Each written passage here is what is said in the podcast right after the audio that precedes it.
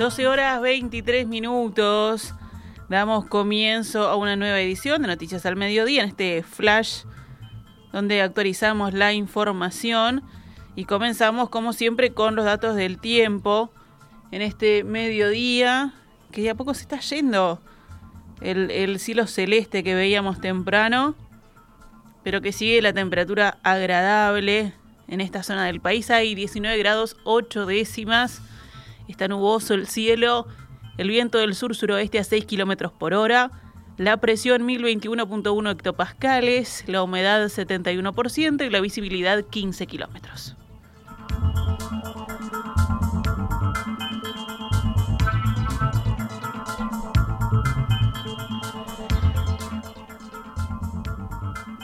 El Sindicato Único de Portuarios y Ramas Afines, SUPRA, realiza paros sectoriales por 24 horas a partir de esta jornada.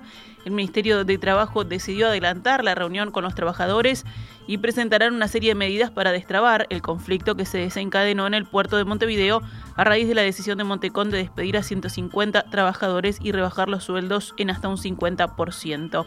El presidente del sindicato de Montecón, Martín García, dijo en diálogo con el país que la paralización, comunicada anoche al centro de navegación, implica un enlentecimiento en la entrada y salida de contenedores hacia los depósitos extraportuarios. Los camiones que lleguen con productos de exportación podrán ingresar, pero no los que pretendan dejar la mercadería en el depósito. El sindicato portuario definió un plan de movilización que incluye la posibilidad de un paro de 72 horas más adelante este mes si no hay solución a sus reclamos.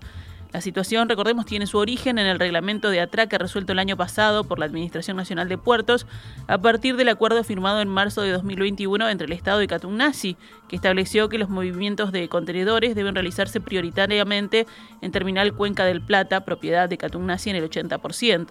Tras aquella determinación del gobierno, Montecón, que desarrolla su operativa en los muelles públicos, alegó que perdería 180.000 movimientos anuales. García, del sindicato de Montecón, explicó que al ser derivadas las cargas a un solo lugar, el resto de las empresas se quedan sin trabajo. El Supra entiende que el gobierno no mostró ninguna garantía o solución ante el anuncio de despidos y rebaja salarial que hizo la empresa que opera en los muelles públicos. Dejaron pasar cuatro meses para poder elaborar un protocolo para casos como este, que ya habíamos anunciado que iba a pasar, dijo el secretario general de Supra, Álvaro Reinaldo, hablando con la diaria, y añadió, hasta ahora nadie ha dado declaraciones serias. El sindicalista explicó que el paro portuario de hoy es una respuesta a la carta que envió el ministro de Transporte y Obras Públicas, José Luis Falero, en la noche del viernes pasado, pidiéndole al gremio que no tomara medidas hasta mañana martes a las 20 horas, ya que se estaba trabajando en una propuesta. Esta mañana, Vanessa Peirano, integrante del Secretariado Ejecutivo del SUPRA y del PIT-CNT en representación del sindicato, dialogó con En Perspectiva y manifestó que no hay ningún compromiso de que se esté analizando alguna propuesta para brindarles.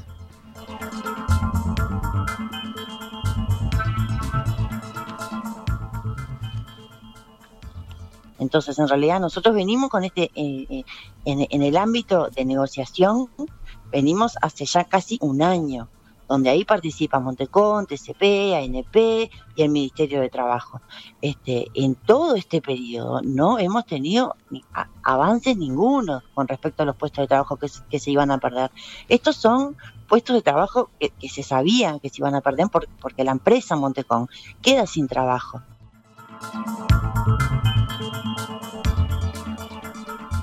Vamos con noticias políticas. Cabildo Abierto realizó ayer su segundo congreso con centenares de participantes, donde se habilitó la creación de nuevas agrupaciones nacionales dentro del partido. La semana pasada, la ministra de Vivienda y dirigente de Cabildo Abierto, Irene Moreira, esposa del líder del partido, Guido Manini Ríos, se había referido públicamente a la posibilidad de formar una nueva agrupación cabildante que la tenga como líder. También el diputado Eduardo Lust ha mencionado más de una vez su intención de crear un sector.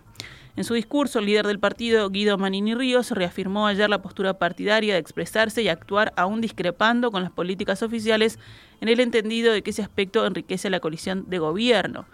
El senador y ex jefe del ejército manifestó que Cabildo sigue creciendo y que la meta es llegar a la presidencia de la República. El Comité Ejecutivo del Movimiento Un Solo Uruguay planteó el sábado a sus afiliados la posibilidad de constituirse como un nuevo partido político para competir en las próximas elecciones nacionales. El planteo será analizado por cada una de las juntas departamentales del país, aunque no se marcó un plazo para tomar la decisión. Guillermo Franchi, dirigente de los autoconvocados, dijo hablando con el país que dar el paso a constituirse en partido político no se identificarían ni con la izquierda ni con la derecha. El dirigente remarcó que un solo Uruguay tenía esperanzas de que el nuevo gobierno de la calle Pou fuese más sensible a los planteos de los productores, pero señaló que con el paso del tiempo están observando la falta de decisiones para hacer mover la producción del país.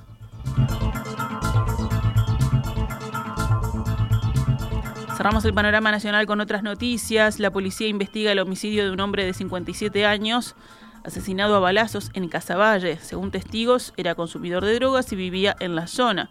Fue encontrado con un disparo en el abdomen en las inmediaciones de Cesareo Berizo e instrucciones. Policía científica realizó pericias en la escena en busca de elementos que permitan establecer bajo qué contexto el sujeto fue asesinado. La víctima contaba con antecedentes por hurto y receptación.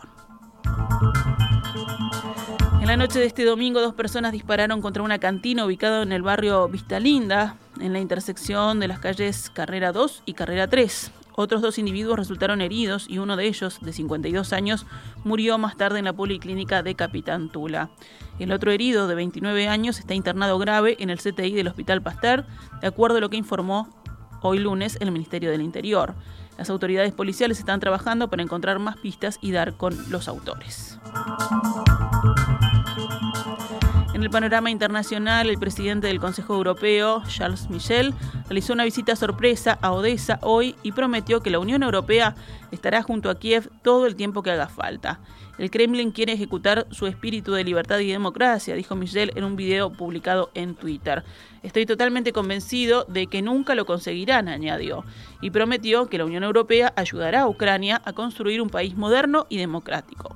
En otro video se le ve visitando con chaleco antibalas esta ciudad portuaria, acompañado por el primer ministro ucraniano, Denis Shimgal, el gobernador de la región de Odessa y guardias armados. Poco antes, Michel se vio obligado a protegerse debido a ataques con misiles, según informó un funcionario de la Unión Europea. El embajador ruso en Polonia, Sergei Andreyev, fue agredido hoy en Varsovia cuando un grupo de gente le arrojó pintura roja. Antes del incidente, Andreyev llevó a cabo un homenaje floral en el cementerio mausoleo de los soldados soviéticos de Varsovia con motivo de la festividad nacional rusa del Día de la Victoria. A pesar de que la Embajada de Rusia anunció por la mañana que renunciaba a cualquier acto público fuera de su recinto, según las recomendaciones del Ministerio de Exteriores polaco y del alcalde de la ciudad, el embajador y una pequeña comitiva decidieron dirigirse al cementerio. Allí se encontraba concentrado un grupo de personas, algunas de ellas con banderas ucranianas, y al identificar a Andreyev, un grupo se separó del resto para consumar su agresión. El embajador, completamente cubierto por la pintura roja que le arrojaron, gritó a la multitud que estaba orgulloso de su presidente, Vladimir Putin, y tras decir que estos territorios no pertenecen a Ucrania, en referencia a las regiones de Donetsk y Lugansk, consiguió abrirse paso hasta el coche que le esperaba. En deportes, Deportivo Maldonado ganó y se afianzó en la punta del torneo Apertura, faltando cuatro fechas para el final, mientras que Peñarol volvió a la victoria y Nacional juega hoy. Justamente el partido de los bolsos será contra Fénix a las 19 y 30 horas en el Gran Parque Central. En la segunda división profesional, cumplida la segunda fecha, los líderes son Racing y Progreso con seis puntos, seguidos por Central Español con 4. Dejamos el fútbol y nos vamos al básquetbol. Hoy lunes se definirán dos de las cuatro series de cuartos de final de la liga. Urupán Truvil a las 20 horas en el Palacio Peñarol y también en el Palacio a las 22 y 15 Pigua Olimpia.